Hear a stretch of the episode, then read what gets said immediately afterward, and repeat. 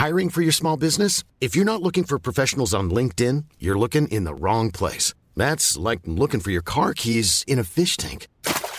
LinkedIn helps you hire professionals you can't find anywhere else, even those who aren't actively searching for a new job but might be open to the perfect role. In a given month, over 70% of LinkedIn users don't even visit other leading job sites. So start looking in the right place. With LinkedIn, you can hire professionals like a professional. Post your free job on linkedin.com slash people today. Bonsoir à tous, ravi de vous retrouver pour l'heure des Pro 2 avec Véronique Jacquier. Le retour de Véronique. Bonsoir Véronique. Bonsoir, bonsoir à tous. Vous allez bien? Très bien. Toute de jaune vêtue, le Tour de France. Le leader, Michel Taube. Bonsoir. Bonsoir Michel. Bonsoir Elliot. Est-ce que vous pourriez, s'il vous plaît Michel, rendre la cravate de Jérôme Béglé? C'est juste ça, cette demande, parce que c'est la cravate de Jérôme Béglé. J'en suis sûr. Non, je ne crois pas. Vous êtes sûr de ça Je suis sûr que Jérôme a ses propres cravates et je vais mettre, mais il en a peut-être des. oranges. Décoloré, bien sûr. possible. C'était quand est-ce que vous êtes venu avec cette la- la cravate question, orange c'est le sens qu'on y met. C'était lundi, non La La question, c'est le sens. c'est, le- L'orange, c'est la couleur de l'inventivité, de la créativité, de la communication. C'est ce qui- Euh, ben, Ceux qui se plaignent devraient plutôt prendre imitation sur vous et sur moi. Mais attendez, Absolument. je, je- je fais attention à ce que euh, vos affaires restent vos affaires, euh, Jérôme Béglé. Bonsoir Jérôme, vous allez bien monsieur le directeur? Fort bien. Monsieur Kevin Bossuet, Bonsoir Elliot. bonsoir. Les vacances étaient bonnes? Très bien. Vous êtes parti euh, en- parti en Pologne, euh, en Hongrie et en Roumanie. et vous avez préféré? Euh, tous ces pays-là, j'adore. Peut-être un peu plus la Pologne, un petit peu moins la Roumanie, mais j'ai j'ai beaucoup aimé mes vacances. J'ai une surprise pour vous en début d'émission. Euh, on va évidemment revenir sur les propos très alarmistes de Emmanuel Macron, mais on va commencer avec une autre actualité. Et c'est un peu un coup de gueule quand même. Faudrait la laisser tranquille. Je ne vous donne pas euh, le nom de cette personne-là, mais qui vit des jours très compliqués pour avoir fait la fête. Bon, le point sur l'information avec Mathieu Devez. Les premiers mots du directeur de la prison de Fresnes depuis le début de la polémique Colantes, un jeu inspiré de Colanta dans lequel des détenus affrontaient des surveillants et des habitants de la commune du Val-de-Marne. Jimmy Deliste reconnaît que le choix des épreuves était inadapté. Le directeur assure cependant que cette journée est à souligner en termes de cohésion entre les jeunes du quartier, les personnes incarcérées et les surveillants. La majorité parlementaire dépose une proposition de loi pour interdire le démarchage en faveur du compte personnel de formation, un démarchage que subissent au quotidien des millions de Français. Le texte déposé par les députés démocrates et Renaissance veut faciliter les échanges d'informations entre les services de l'État chargés de lutter contre la fraude. La date de l'examen de cette proposition de loi n'est pas encore connue, l'Assemblée ne reprenant ses travaux qu'en octobre. La Russie souhaite organiser le procès des combattants du régiment Azov. Ce régiment avait notamment défendu la ville de Mariupol contre l'armée russe jusqu'à sa chute en mai dernier. La Russie considère ces combattants comme des terroristes et des nazis. Le président ukrainien Volodymyr Zelensky avertit que toute négociation de paix avec la Russie sera impossible si un procès se tenait prochainement. Enfin, en Ukraine, les prix des céréales sont retombés à leur niveau d'avant-guerre. L'invasion du pays par la Russie n'a pas créé la pénurie que certains annonçaient. Et après avoir flambé sur le marché des matières premières agricoles, les cours du blé et du maïs commencent à baisser. En mai, les cours du blé s'étaient envolés à près de 440 euros la tonne sur le marché européen, le double de l'été dernier. Mais ils sont redescendus autour de 330 euros au mois d'août. Pour le point sur l'information, un nouveau point dans une trentaine de minutes. Sanna Marin, première ministre finlandaise, 36 ans, en poste depuis 2019. Elle a eu le malheur de faire une fête avec ses amis. Euh, certains d'entre eux ont filmé euh, les festivités. La vidéo a fuité sur Internet. Ça s'est passé euh, le 18 août dernier. Depuis, elle vit, j'exagère peut-être, mais un enfer, c'est-à-dire qu'elle est attaquée pour avoir fait la fête. Elle a dû quand même faire un test euh, de dépistage de drogue pour prouver que c'était qu'une soirée arrosée. Et ça continue, puisqu'après, il y a eu en plus des, des images d'elle avec euh, euh, une femme qui ont circulé sur les réseaux sociaux. Bref, elle vit des moments très compliqués. Et aujourd'hui, elle a réagi. Elle dit Je suis un être humain, j'aspire parfois à la joie, à la lumière et au plaisir au milieu de ces nuages sombres. Vous allez l'écouter, elle est au bord des larmes. Première ministre finlandaise Sanna Marin. On l'écoute. Ja myös minä kaipaan joskus. Au milieu de ces temps sombres, la joie, la lumière et l'amusement me manquent parfois aussi. Et cela implique certains types de photos et de vidéos que je ne voudrais pas voir. Et je sais que vous ne voudriez pas les voir. Et pourtant. Elles nous sont montrées à tous. C'est privé, c'est joyeux et c'est la vie. Mais je n'ai pas manqué un seul jour de travail. Je n'ai pas manqué une seule mission de travail. Et je ne le ferai jamais.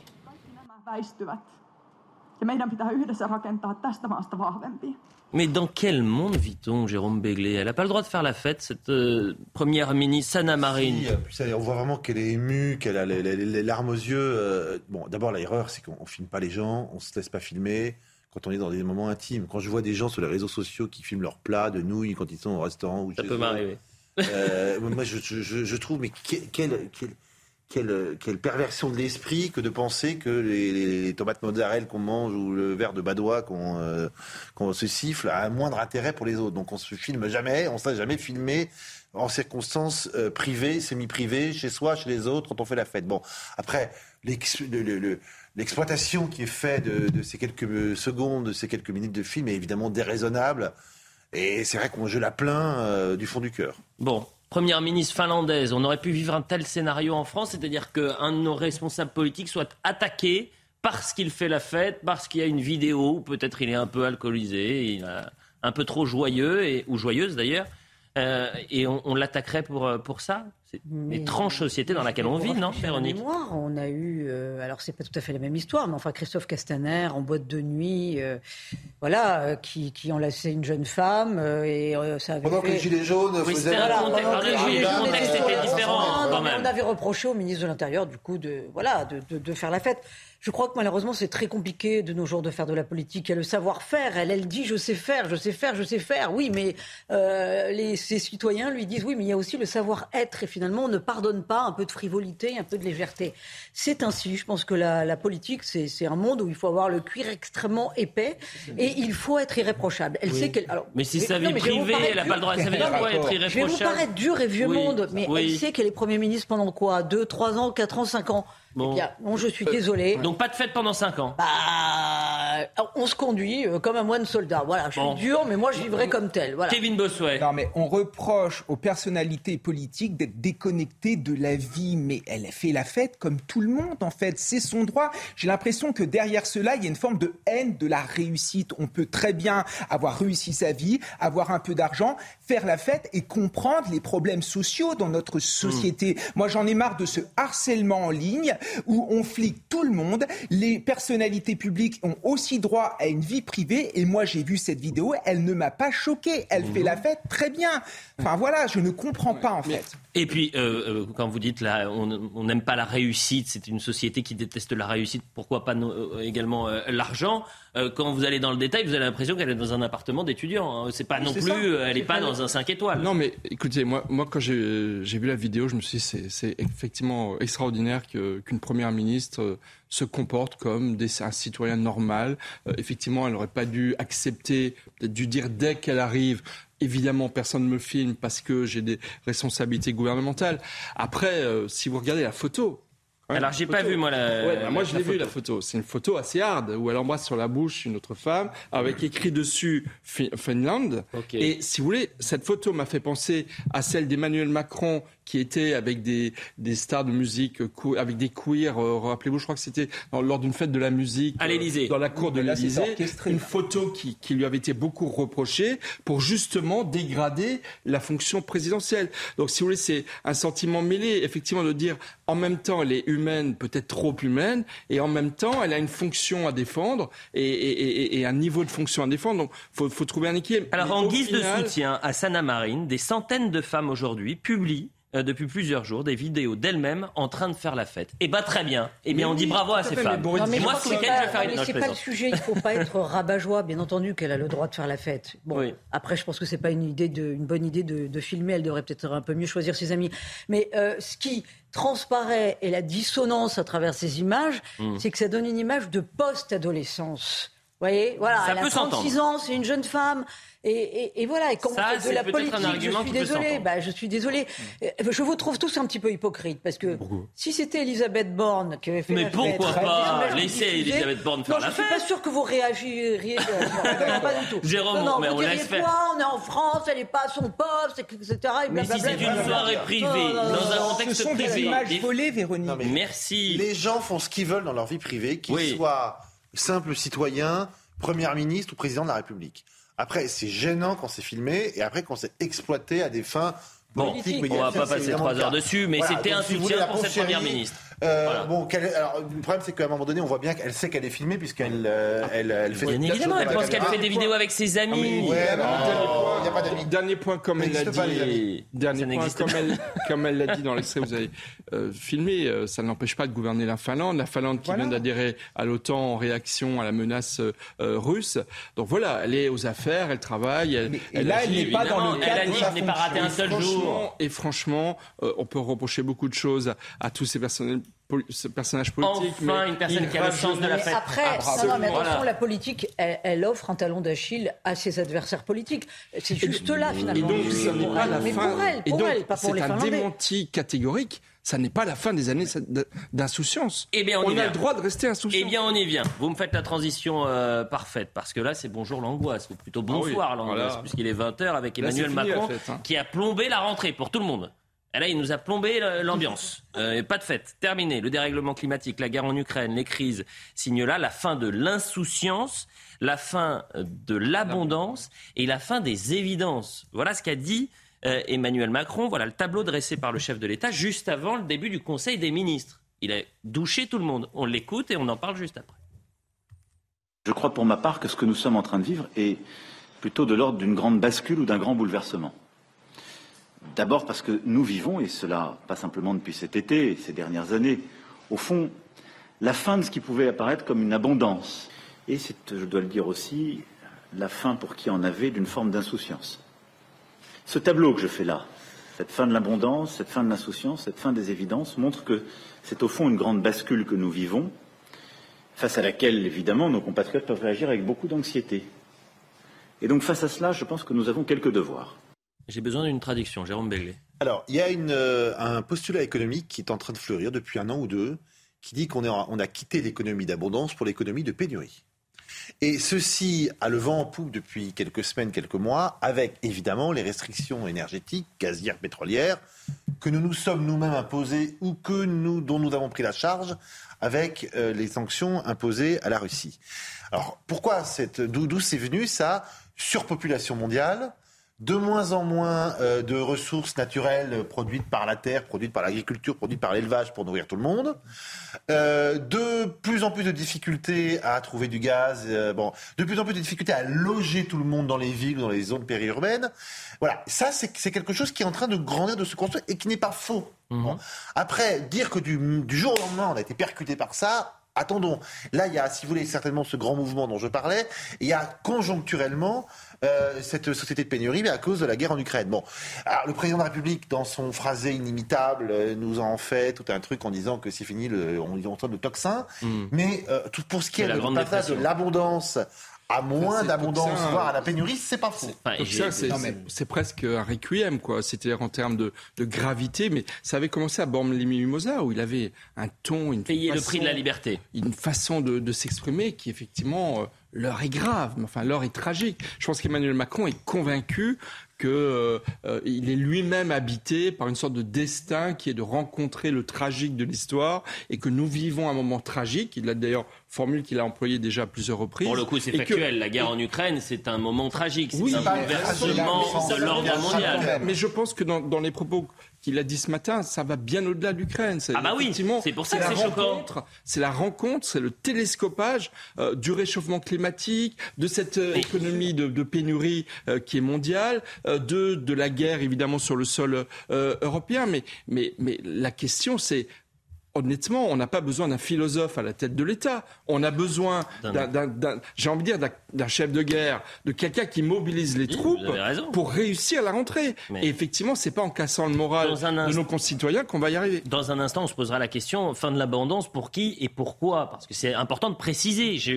Euh, permettez-moi de dire que euh, les Français, ils souffrent et, et c'est pas depuis euh, la guerre en Ukraine. Et les gilets jaunes, je ne suis pas sûr que c'était parce qu'ils avaient trop de moyens et trop de besoins euh, qu'ils étaient euh, euh, suffisamment de besoins, pardonnez-moi, qu'ils étaient dans la rue.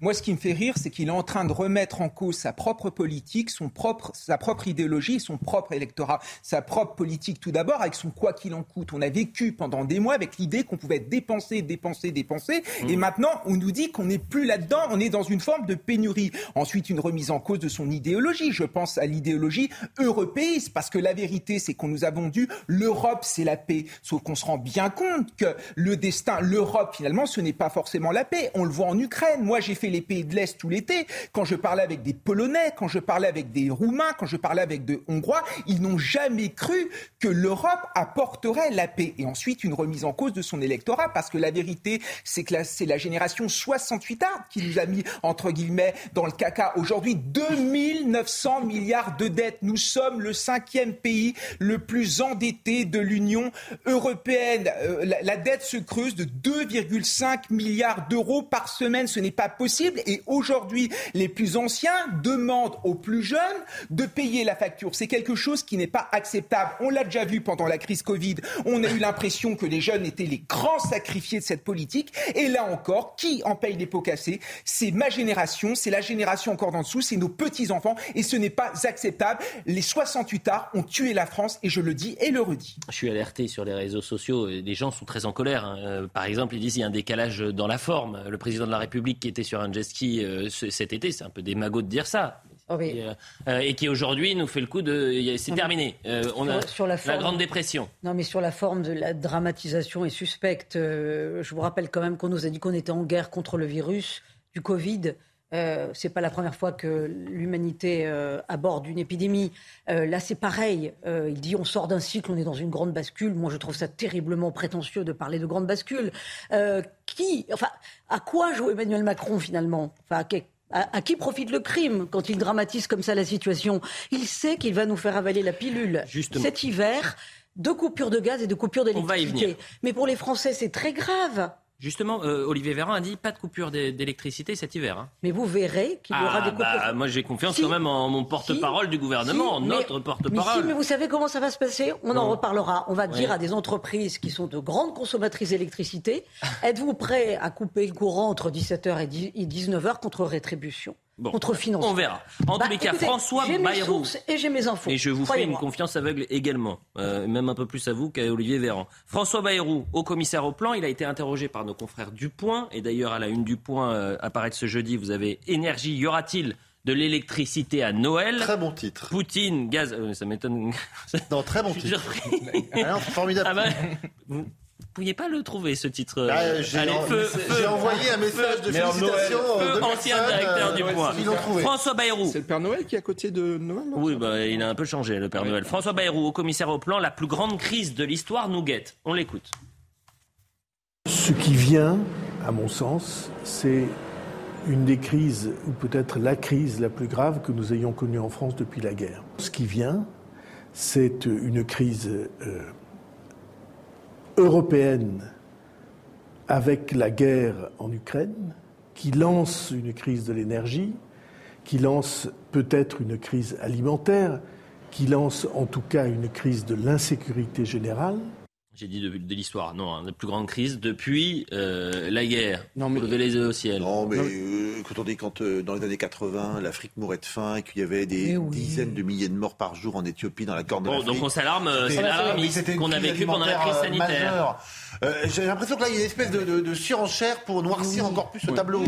Euh, euh, la Emmanuel Macron dire, gouverne par la peur, eh, tiens. Quand on y réfléchit, la crise de l'OPEP de 73, euh, euh, les, les, les, les gouvernants et les, les, et les gouvernements occidentaux étaient aux abois. Oui. Donc ça fait, Et- ça et- fait 20 et- ans qu'on va de crise en et la crise et qu'on réponse. Et la réponse au 73, c'était en France, on n'a pas de pétrole, mais on a, On a des, idées. idées, Donc voilà. du coup, on va, je suis sûr qu'on va, ne va pas en manquer, on va en avoir plein. Et c'est ça, personnellement, que je reproche au, au chef de l'État, pareil à, à François Bayrou, c'est qu'ils veulent faire peur aux gens. Et la dernière phrase d'Emmanuel Macron, c'est la fin de l'abondance, c'est la fin des évidences, c'est la fin euh, de, De l'insouciance, je le dis dans le désordre. Oui. Et cela nous impose des devoirs. Il a ajouté. Oui. Hein, ça C'est ça. des devoirs. Donc les devoirs, effectivement, ça va être ceinture, ça va être des mesures très dures, effectivement. Je pense qu'ils vont prendre prétexte de ce contexte international pour essayer peut-être de rattraper certains retards en matière de, de dette euh, de la France qui, dit, qui, qui, qui non, part dans tous les sens, non. etc. Et donc je pense qu'il faut s'attendre effectivement à des mesures assez dures, sauf que ils n'ont pas non plus toutes les manettes de, de l'avion. Ils sont pas seuls dire que les gens pilotes sont en colère, et hein. qu'au Parlement, euh, il y a des contre-pouvoirs.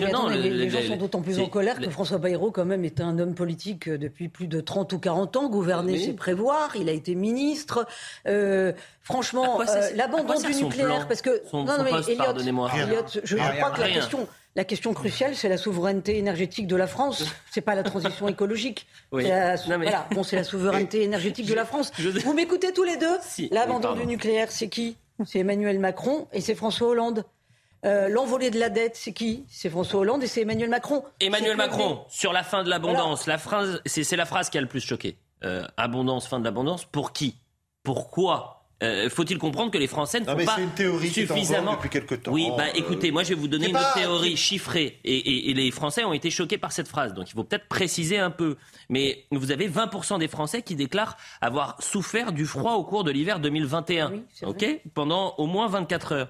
Euh, le nombre de ménages ayant des difficultés de paiement de l'énergie est passé de 10% en 2013 à 18% en 2020. Ouais, bah, Donc les Français font on déjà des efforts. PO en- en- en- dans une forme d'économie de pénurie. Oui, bah, euh, certains se réveillent, moi, je veux durera. Pour revenir à François Bayrou, effectivement, Oh. quand on est commissaire Ah oui, au plan, Oui. euh, on doit réfléchir à 5 ans, 10 ans, 15 ans, si c'est possible, et pas dire, ah, on rentre dans, euh, pas être le, le- comment dirais-je, le- le- l'oiseau de mauvais augure, on rentre dans une catastrophe. Oui, mais mon petit bonhomme, quand tu es commissaire au plan, c'est à toi de nous expliquer comment on va s'en sortir et qu'est-ce qu'on bâtit justement à moyen et long terme pour s'en sortir. Mais La déclaration d'Emmanuel Macron, moi, je la trouve très indécente. hein. Eh ben, si écoutons justement sur la fin de hiver, nous allons manquer d'électricité, c'est parce Oui. que la moitié des centrales nucléaires sont à l'arrêt, Mais et parce qu'on n'a pas anticipé et qu'on sait très bien qu'il n'est pas, qu'il n'a pas de cap sur cette question.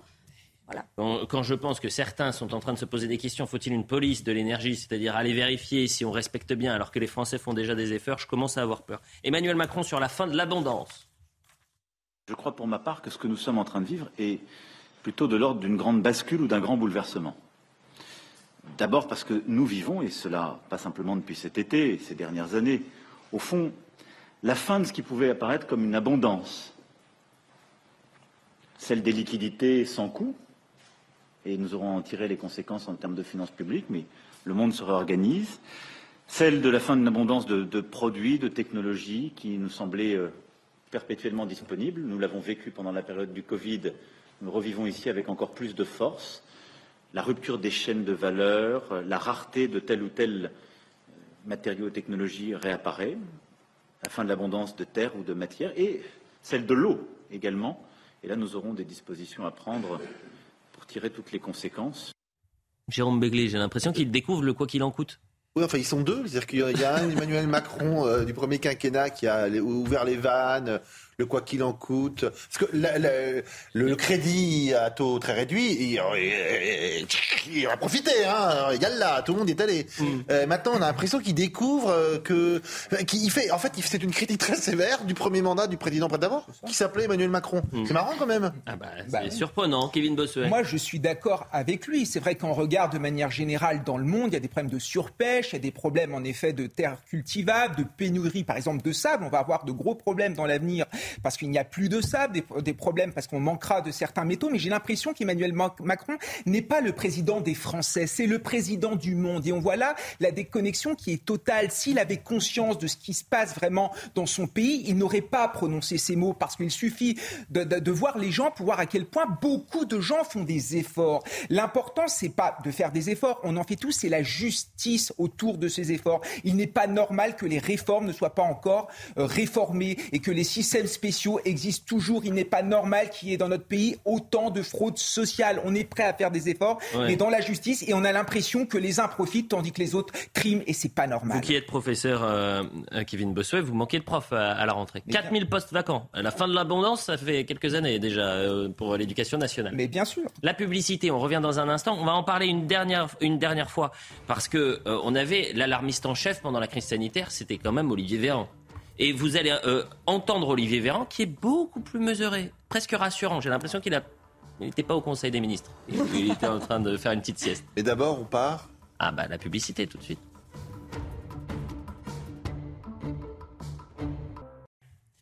La deuxième mi-temps de l'heure des pros, toujours avec Véronique Jacquier, Michel Taube, qui est sur son téléphone parce qu'il lit la lettre d'Emmanuel Macron, qui n'est pas une lettre, c'est une dissertation, la lettre au français. Un roman. Un roman, quasiment, une nouvelle. Jérôme Béglé, vous êtes toujours parmi nous.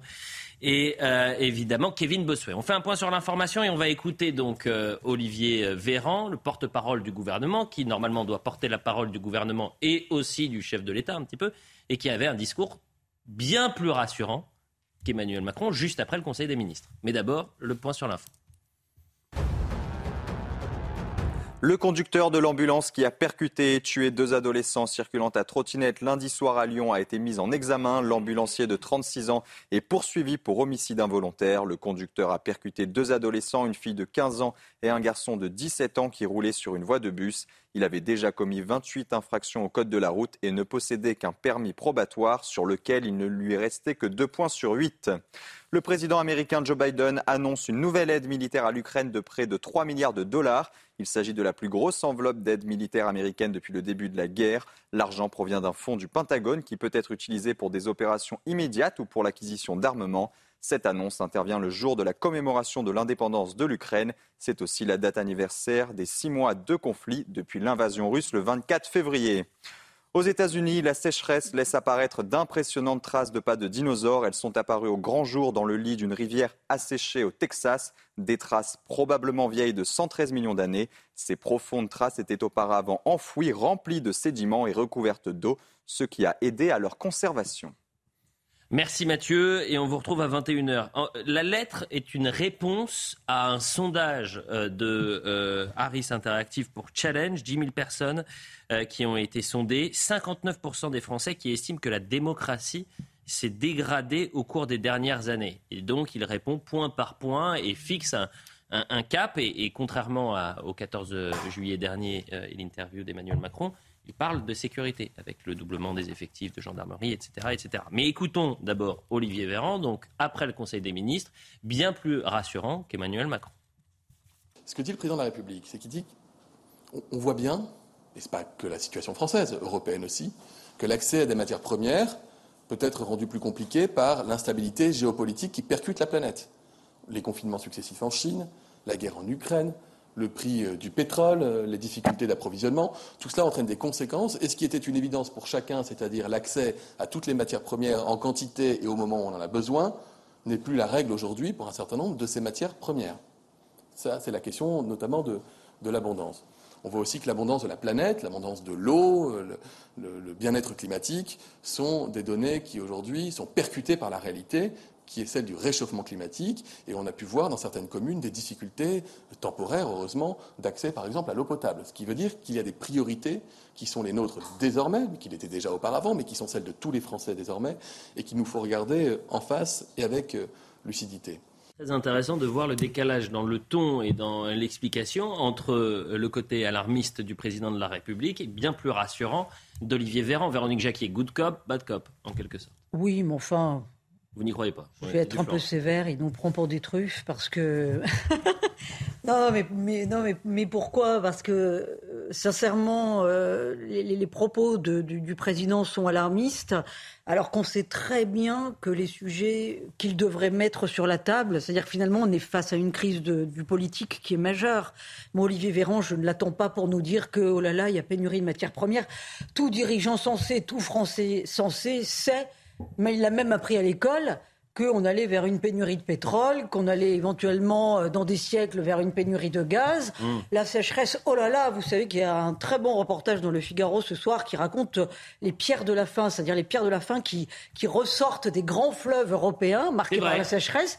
Et on peut voir sur ces pierres, tout, qui affleurent donc chaque fois qu'il n'y a plus d'eau dans les grands fleuves européens, euh, toutes les dates qui ont marqué la faim, puisqu'à l'époque, évidemment, sécheresse disait pour le coup véritable crise de la faim, Famine, ouais. crise agricole. Et donc on se rend compte que depuis le 15e siècle, il y a en moyenne 3 à 4 grandes sécheresses par siècle.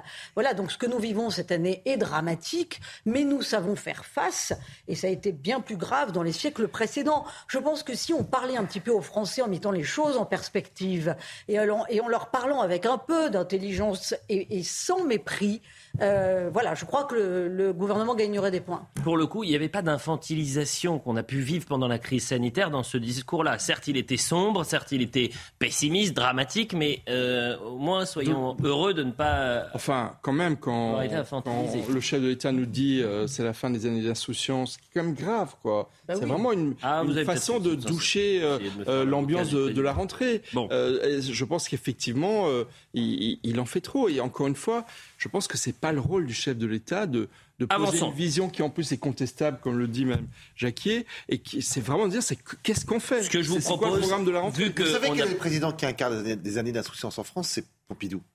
C'est-à-dire qu'il n'y avait pas. Le, Oui, le général de. Gaulle incarnait les années de guerre, donc euh, Oui. euh, Giscard a géré euh, une forme de récession et euh, le, le- le choc pétrolier, et l'année suivante, on a géré la récession. L'insouciance, et c'est pour ça que Pompidou est très populaire, c'est Pompidou, c'est-à-dire qu'on faisait des enfants. On savait que les enfants vivaient mieux que les parents. Euh, euh, Il y avait un plein emploi, il y avait le plein emploi ou quasiment le plein emploi. On construisait des infrastructures françaises partout. Il y avait Mais la croissance française était une croissance à la japonaise. Et, on, et on a gardé ces- ce, ce, ce- d'ailleurs ce septennat tronqué, ce quinquennat à- à- avant l'heure, comme étant une espèce de modèle. Et c'est le seul qui a incarné vraiment la France heureuse, la France parfaite, la France culturellement riche, qui s'enrichissait sur tous les plans, etc. Mais on n'a jamais connu d'équivalent depuis. Avançons. Autre intervention surprise du chef de l'État. Il signe que le scandale Colantes à la prison de Fresnes n'avait rien d'anodin. Emmanuel Macron est donc euh, revenu sur le rôle de la prison, la sanction, la protection des Français et la réinsertion. Il comprend en fait que euh, les images aient pu choquer euh, la population. Écoutez. Il faut redonner quelques certitudes. Il y a des intangibles, des invariants qu'il faut défendre. Et je félicite les ministres qui se sont aussi exprimés pour rappeler l'importance d'un ordre juste. On ne peut pas tout faire et que, euh, par exemple, quand euh, beaucoup de nos compatriotes ont pu être choqués par ce qu'ils ont pu voir dans nos prisons, alors Dessau a eu raison de rappeler là aussi euh, ce qu'il convient de faire et de ne pas faire. Et que la peine a un sens dans la société. Elle ne vaut pas exclusion de tout. Elle a vocation ensuite à permettre de réinsérer. Enfin, il ne faut pas nourrir le trouble face à ces grands changements que j'évoquais. De la même manière, le travail a un rôle essentiel et la place de l'effort. Et en effet, la sécurité et la justice ont dans ce contexte un rôle clé. Kevin Bossuet. Clair, limpide, pour le coup. Oui, c'est clair et limpide, mais je suis quand même choqué que cela ait pu se produire. En fait, c'est la remise en cause de l'autorité de l'État, parce que ce qu'on a vu, c'est la mise sur le même plan finalement des gardiens avec des prisonniers, des prisonniers qui ont commis des crimes atroces, des viols. Il y a, il y a un violeur, il y a notamment un assassin. Mais est-ce que vous vous rendez compte, l'État ne se fait plus respecter dans ses écoles, l'État ne se fait plus respecter dans la rue, l'État ne se fait même plus respecter dans nos prisons? Enfin, moi, j'ai j'ai trouvé ça choquant. Et qui a pris cette décision? Le cabinet de M. Dupont-Moretti était forcément au courant. C'est obligatoire. Le président, le, le- le chef, de, celui qui dirige la prison, hein, a dit que c'était ouais. une erreur de jugement. Non, mais à un moment, ce n'est pas possible. Quelle image détestable. Comment voulez-vous que moi, professeur après, j'ai de l'autorité? Comment voulez-vous que j'arrive à incarner l'État quand on voit ce genre de choses? La vérité, c'est que ces images sont le symptôme de la déliquescence française. Mais- Et moi qui reviens des pays de l'Est, dans les pays de l'Est, je suis allé en Roumanie, il y a beaucoup de pauvreté, il n'y a pas de délinquance. Ce sont des pays sécurisés parce que l'État est fort. Mais Kevin Bossuet, vous avez la rentrée scolaire la semaine prochaine. Peut-être que un directeur d'école va vouloir organiser une séance de karting, peut-être pour recruter de nouveaux profs. Le, un sous-directeur de la direction de la scolarité sera éventuellement au courant, mais pas le ministre Pam.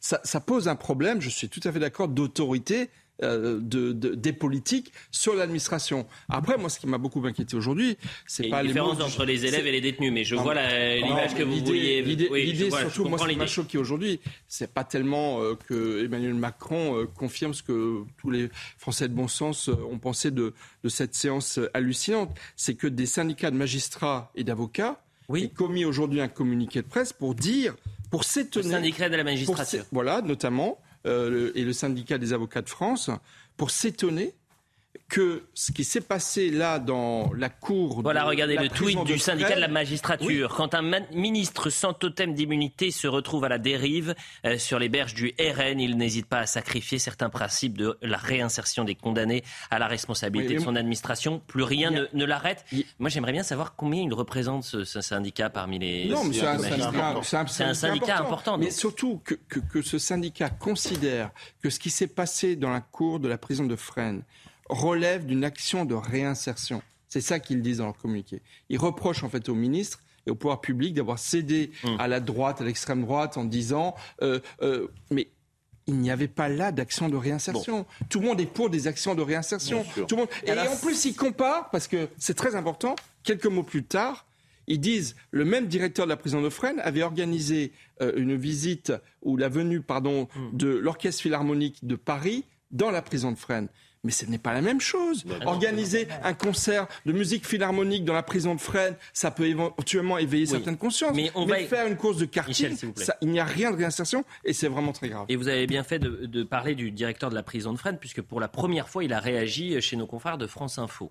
Et euh, euh, on peut lui reprocher, évidemment, cette activité. On ne peut pas lui reprocher, un, sa transparence, deux, son courage, et trois, le fait qu'ils disent, il y a eu des erreurs, il faut les assumer. Euh, contrairement à certains qui sont peut-être un peu plus Bien haut entendu. placés. Donc on va l'écouter, ce directeur de la prison, et ensuite on en parle.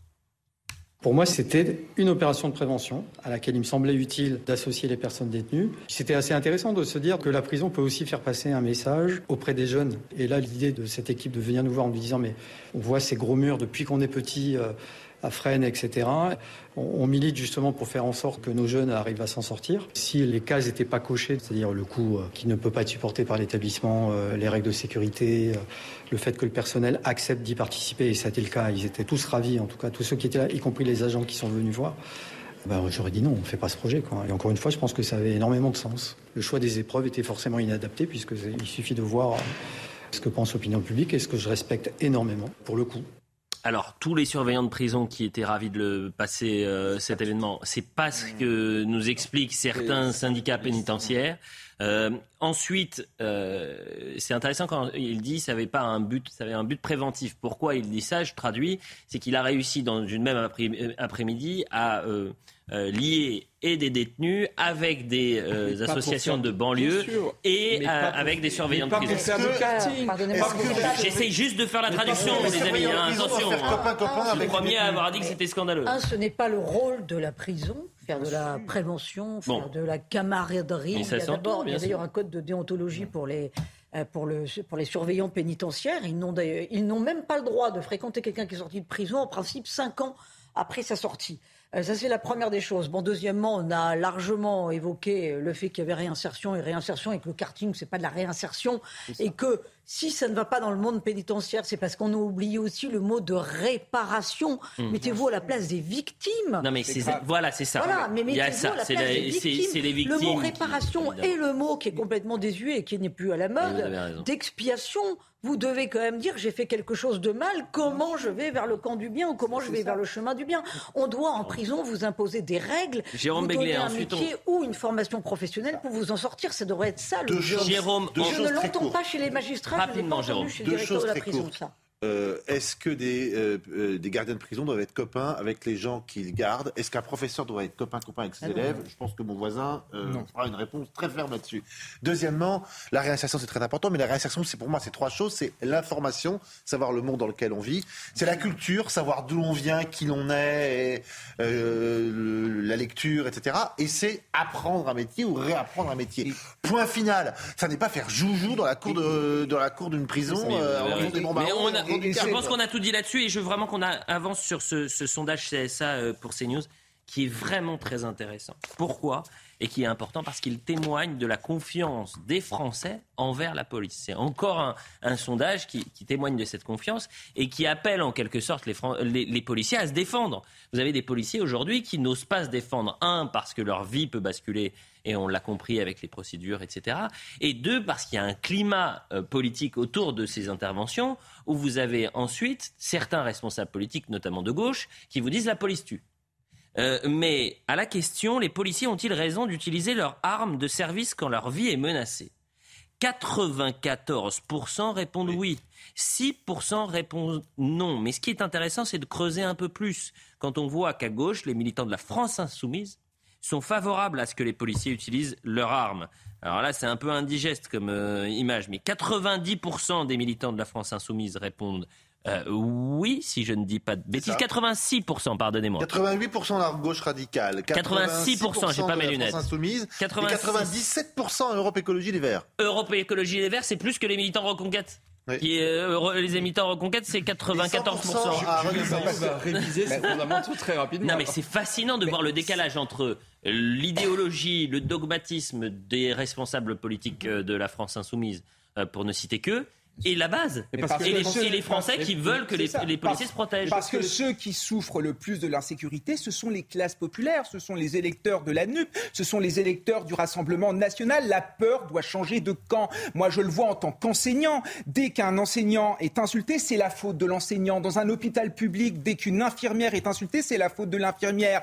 Dès qu'une interpellation se passe mal, c'est de la faute du policier. Ce n'est pas possible. La peur doit changer de camp. Et ce que veulent les Français, de droite comme de gauche une réhabilitation de l'autorité de l'État et des mmh. sanctions qui soient fermes parce que ce n'est plus possible. Encore une fois, j'ai fait passer mes vacances dans les pays de l'Est. Il n'y a pas une once d'insécurité. C'est le paradis. Mmh. Je reviens en France à l'aéroport Charles de Gaulle. C'était déjà le foutoir. C'était déjà le bordel. Bienvenue en France. Je rentre chez moi. J'ai l'impôt sur le revenu. Voilà, j'étais revenu dans mon pays. On n'en veut hein. plus des choses comme ça. Restez en Europe de l'Est, hein, Kevin. Ah, mais je, je, je songe à m'y installer, voyez-vous, ah bon ah bah, C'est le paradis.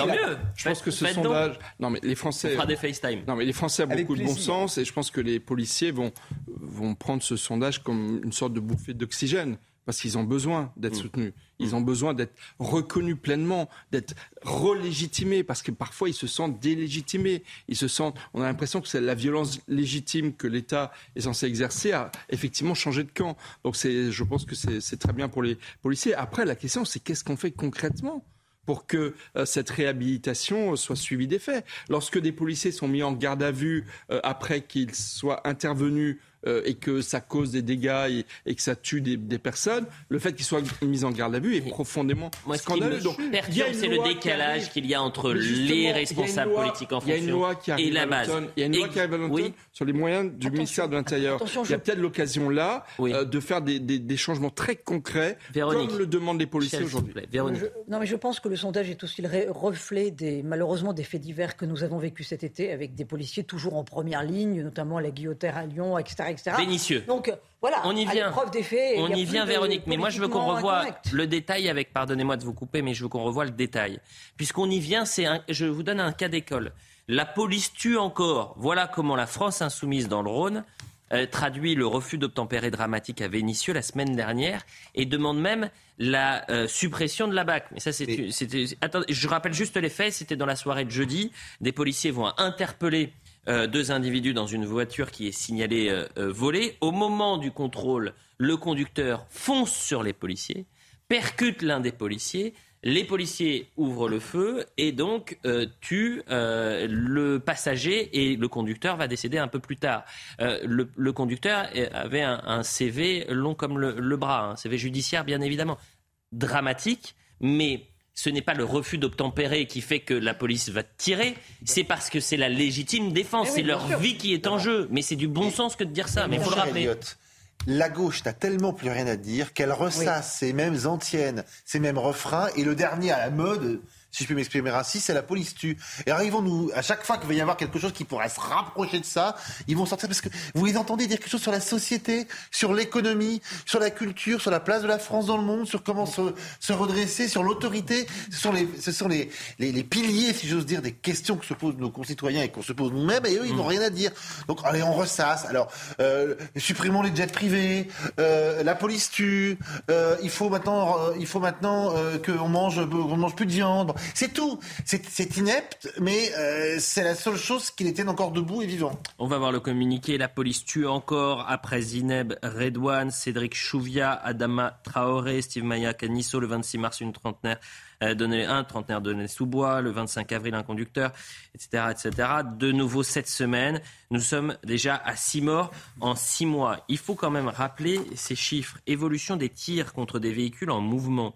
En 2017, vous en aviez 202 et en 2021, 157 et vous avez 26 000 refus d'obtempérer. Donc il faut rappeler encore une fois, parce que j'ai l'impression que c'est que ça qu'il faut faire, rappeler, rappeler, rappeler, que ce n'est pas le refus d'obtempérer qui fait que le policier va tirer, mais c'est parce qu'il y a un danger pour sa vie. Bien ça s'appelle la légitime défense, un danger pour et, et puis il faut dire tout simplement que les personnes qui refusent d'obtempérer se mettent hors la elles, loi. elles se mettent hors la loi, c'est extrêmement grave et elles se mettent en risque de commettre derrière euh, des crimes en fait. Bon, Hein, écoutez. et donc si vous voulez, la police tue. Bah, le- quand vous détenez le monopole de la violence légitime, Bien sûr. effectivement, Jean-Christophe vous, vous exposez, vous vous exposez à, à vous mettre vous-même en danger si vous ne respectez Et pas voilà. les policiers. Jean- Et une chose que disait Kevin très important, vous parliez de la Pologne, de la Hongrie et de hum, la Roumanie, mais c'est une spécificité française, ce manque de respect de la police et d'avoir pire des dirigeants politiques qui osent contester la légitimité de la police.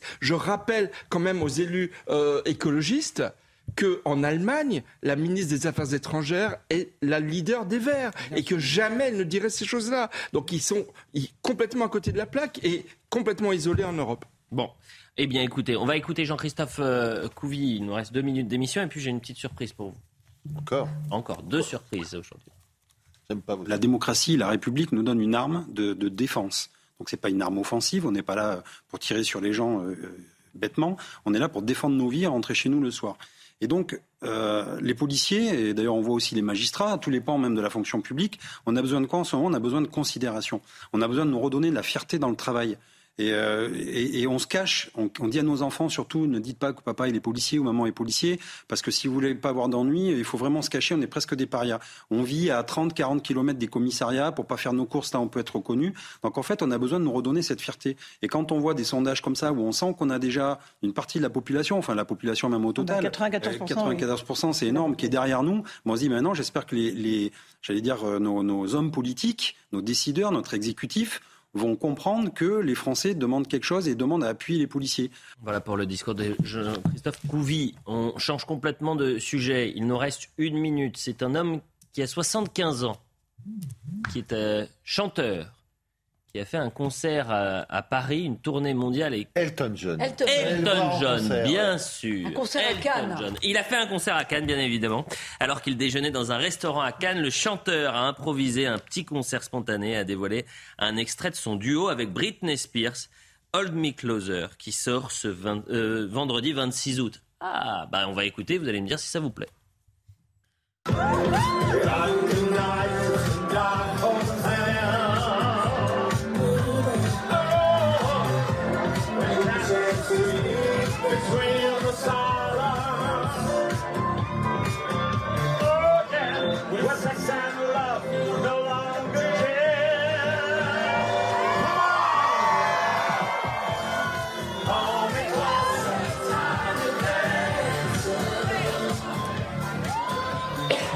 Alors c'est évidemment une reprise parce que Me Closer, il l'avait déjà chanté, si je ne dis pas de bêtises. Jérôme Béglé. J'ai assisté au concert de Elton John, mais je suis pas un spécialiste de sa musique, mais. euh, Ah, vous assistez au concert comme ouais. ça moi, sans, aim- sans aimer forcément. si, le- j'aime bien, mais je suis pas. Mais euh, quelle voix encore Ah Quelle ouais. voix. Bon, il reste euh, par contre la tenue vestimentaire, il y a peut-être un Ah problème. euh. Mais Mais il est en pyjama. J'envisageais de demander le modèle pour vous. La Non, la mais ces stars britanniques ou anglo-saxonnes qui passent leurs vacances euh, sur la côte d'Azur et en France, c'est quand même super. Ah, la France, ça- Il a une ça maison attire. sur le retour de Il y a, Nice. il y a 25 ans, c'est lui qui avait fait le, qui avait chanté dans la messe de, de, de requiem à, à la disparition tragique de Lady Di. Candle je in crois- the night. Voilà. Voilà. Et euh, voilà. Donc la France attire toujours. Et puis en ces temps moroses, voir des gens qui ont le sourire s'amuser, Mais ça fait oui. bien, voilà. Mais vous avez raison. Ministre. Sanna Marin. Je ne sais pas comment on dit bonsoir en finlandais. J'aurais Et dû. euh, Elisabeth Borne pourra peut-être- En finnois. Elisabeth Pardonnez-moi. En finnois. Elisabeth Borne pourra peut-être en prendre un peu exemple pour être un peu plus souriante. Tiens, euh, Allez. Essayez- restez la tr- Première 30 secondes, euh, trouvez quelque chose à dire. Je vais essayer de trouver comment on dit bonsoir Bah, en, que vous aurez en- comment finnois. prononcer, et là, ça va- Mais ça va non, être une bonne bonsoir. histoire. en- Ne vous vendez Comment pas on dit Comment on le dit À- Comment on dit À une époque, Jacques Chirac avait dit beaucoup de mal. Ah oui, c'est pas facile à dire. Iva, Ita. Iva, Il va y- Iva, Ita, les amis, à demain matin.